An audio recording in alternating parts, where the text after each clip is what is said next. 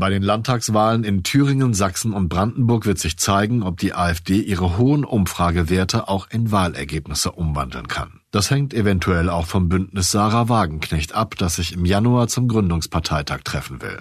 Und nach wie vor steht die Frage im Raum, ob die Ampelkoalition nach einem Jahr voller Streit weiter zusammenhält. Das sind die Themen, die 2024 in der Politik wichtig werden. Und darüber spricht die stellvertretende Spiegel-Chefredakteurin Melanie Ammann in dieser Sonderlage.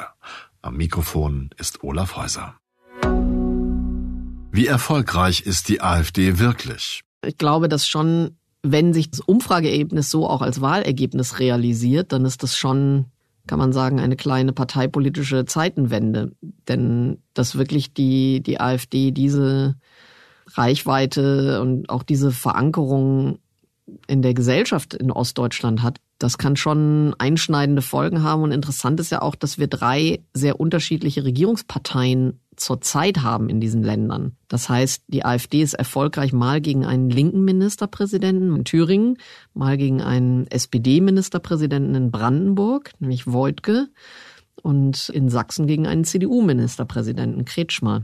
Also das heißt, die AfD scheint sich dort zu verankern, egal wer regiert. Ich meine, man muss wirklich immer aufpassen. Bei der letzten Wahl in Sachsen-Anhalt gab es ja vorher auch die Prognose, dass die AfD stärkste Kraft wird. Und dann hat ja Rainer Haseloff äh, von der CDU nochmal wirklich mit deutlichem Abstand gewonnen. Ich war jetzt mit Michael Kretschmann neulich in einer Talkshow, ich glaube, das war bei Maischberger, wo er interviewt wurde von Sandra Maischberger und da hat er so richtig versucht, Optimismus und Tatkraft zu versprühen, hat gesagt, ihr, sie werden noch von Sachsen hören und zwar auf positive Weise.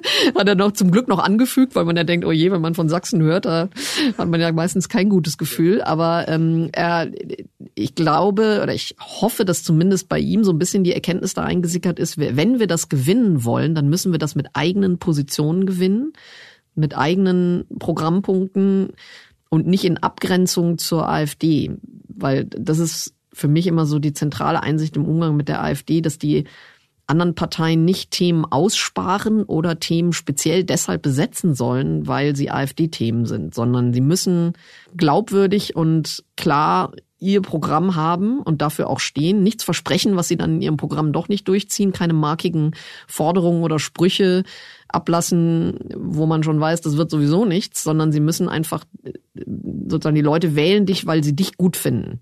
Und sie wählen dich nicht zähneknirschend, weil sie eigentlich jemand anders besser finden oder aus Vernunft oder so, sondern dann gehen sie eben dann doch eher zu, zu deiner Konkurrenz.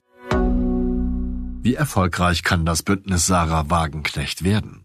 Wenn die Partei es schafft, sich organisatorisch so aufzustellen, dass sie genug Kandidaten hat, genug Unterschriften zusammenbekommt für den Kaltstart äh, jetzt da in wenigen Monaten vor den Landtagswahlen, dann denke ich schon, dass sie die Chance hat, signifikante Wählergruppen auf sich zu vereinen. Allerdings sollen sich die etablierten Parteien nicht in Sicherheit wiegen, dass das dann nur die AfD trifft und Sarah Wagenknecht die Daumen drücken, dass sozusagen das Milieu der AfD gespalten wird und dadurch die AfD geschwächt wird in irgendeiner Weise.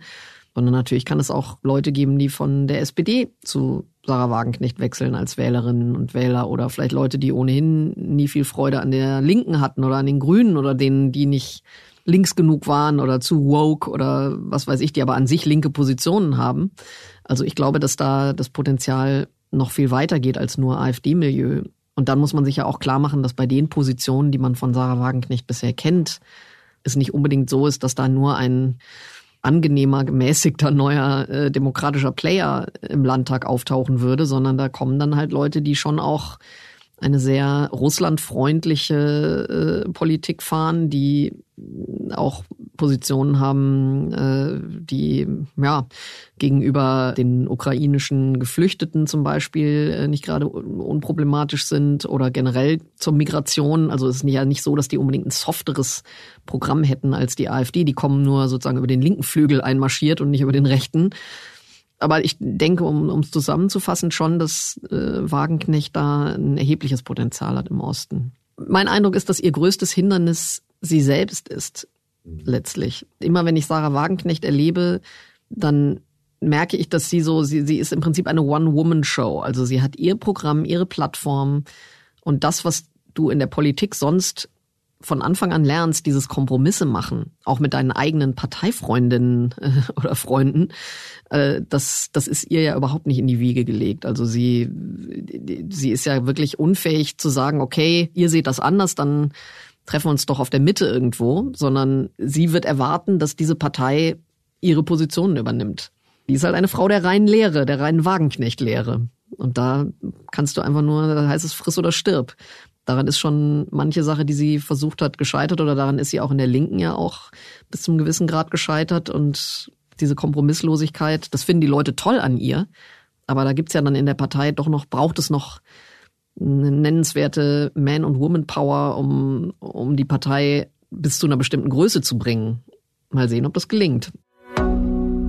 Wie lange hält die Ampel durch? Also ich glaube, die große Frage, die viele Leute umtreibt da draußen, ist ja, hält diese Koalition? Also bleiben die zusammen? Und eigentlich habe ich da schon aus der Zeit von Angela Merkel noch gelernt. Von außen hat man oft den Eindruck, das geht doch nicht mehr so weiter. Das kann nicht sein, die werden zerbrechen. So, und es gab ja diese zu Angela Merkels Zeiten in ihrer letzten Regierungsphase in der SPD diese Bewegung Kroko aus von Nikolaus und äh, als die ihre Vorsitzenden gewählt haben, haben die ja versucht, äh, sich irgendwie abzusetzen von ihrem Koalitionspartner und das wirkte ja völlig zerrüttet und trotzdem haben sie es durchgezogen bis zur Wahl. Und je mehr ich mir jetzt diese Ampel ansehe, umso mehr, finde ich, lernt man darüber, dass die Tatsache, dass du an der Macht bist und dass du diese Strukturen hast und diesen Apparat hast, das schweißt halt dann doch unglaublich zusammen. Also von innen mag das Verhältnis noch so zerrüttet sein, also ich habe schon den Eindruck, dass die Ampel von innen total morsch geworden ist, aber sie bleiben dann irgendwie doch zusammen. Das heißt, die eine Prognose wäre, sie bleiben zusammen. Die nächste ist dann direkt, äh, sie streiten weiter. Also das ist so ein bisschen wie so eine Ehe, äh, so als wäre man schon so lange verheiratet. Man hat ja auch das Haus irgendwie, das man abbezahlen muss. Man will den Kindern, die Kinder sind noch in der Ausbildung und jetzt gibt's auch so viele äh, Feiern, zu denen man eingeladen ist. Da will man dann auch nicht unbedingt alleine hingehen und irgendwie bist du dann doch mit deinem Partner, hängst du sozusagen mit dem so zusammen. Wir haben schon so viele Krisen und Streitereien gehabt, dass können jetzt eigentlich auch zusammenbleiben. So und mein Eindruck ist, dass das jetzt auch bei der Ampel, obwohl die ja noch gar nicht so lange zusammen ist, so ist es vielleicht weil man sich schon so oft gestritten hat und dann nichts passiert ist, kann man auch weiter streiten, weil man sich so dran gewöhnt hat, dass das die Art der Umgangsform ist, wie man miteinander redet. Was sonst noch 2024 in Deutschland wichtig wird.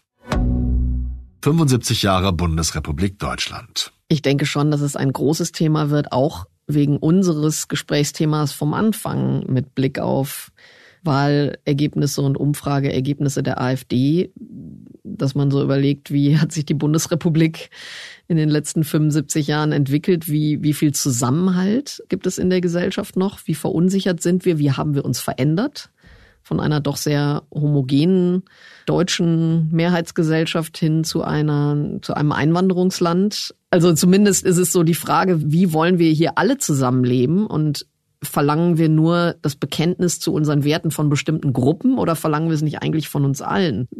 Das sind so Grundfragen, die, finde ich, in diesem Jubiläumsjahr vielleicht schon mal wieder zur Sprache kommen können. Was hält uns als Deutsche zusammen? Was macht es aus, Deutscher zu sein? Kanzlerkandidatenkür bei der Union. Es hat sich ja offiziell noch keiner erklärt.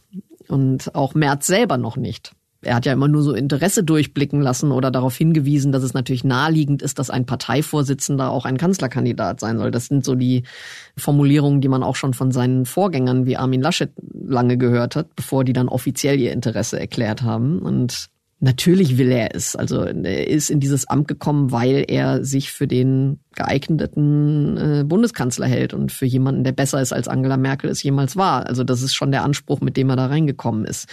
Und insofern wird dieses 2024 wirklich sein Schicksalsjahr, weil ich denke, dass nach der Europawahl frühestens, vielleicht auch nach den Ostwahlen, wobei ich glaube, es wird eher vorher sein, sich abzeichnen wird, wird er das oder nicht. Europawahlen und Ungarns Ratsvorsitz. Also diese Europawahl im Juni ist für die Europäische Union natürlich die totale Zäsur, weil wie bei uns in Deutschland auch die Projekte, die nicht fertig gemacht werden bis zur Wahl, unterfallen der Diskontinuität. Das heißt, sie werden nicht mehr weiter, also man muss ganz neu anfangen nach der Wahl. Das heißt, es ist schon zu erwarten, dass da äh, das Parlament wirklich komplett neu durchgemischt wird und Die Frage ist, ob mit der aktuellen, muss man sagen, autoritären Stimmung in vielen Staaten und mit den populistischen Herausforderungen, ja, was uns da erwartet als neue europäische Regierung, wenn man so will. Und dann in der zweiten Jahreshälfte, wie geht man damit um, dass Ungarn den Ratsvorsitz hat? Das heißt, auch bei Projekten wie der Migration wird es sehr schwierig, dann in die Umsetzung jeglicher Vereinbarungen zu gehen, die man bis dahin getroffen hat. Und es könnte sein, dass das ein verlorenes halbes Jahr für Europa wird, bei dem man irgendwie nur versucht, sich durchzuwursteln, bis dann endlich die nächste Ratspräsidentschaft kommt. Soweit die Themen, die die Lage 2024 in der Politik bestimmen werden. Wir werden darüber berichten. Und alle aktuellen Entwicklungen finden Sie ja immer auf spiegel.de. Wir melden uns hier wieder mit der ersten Lage am Morgen im neuen Jahr. Und zwar am 2. Januar.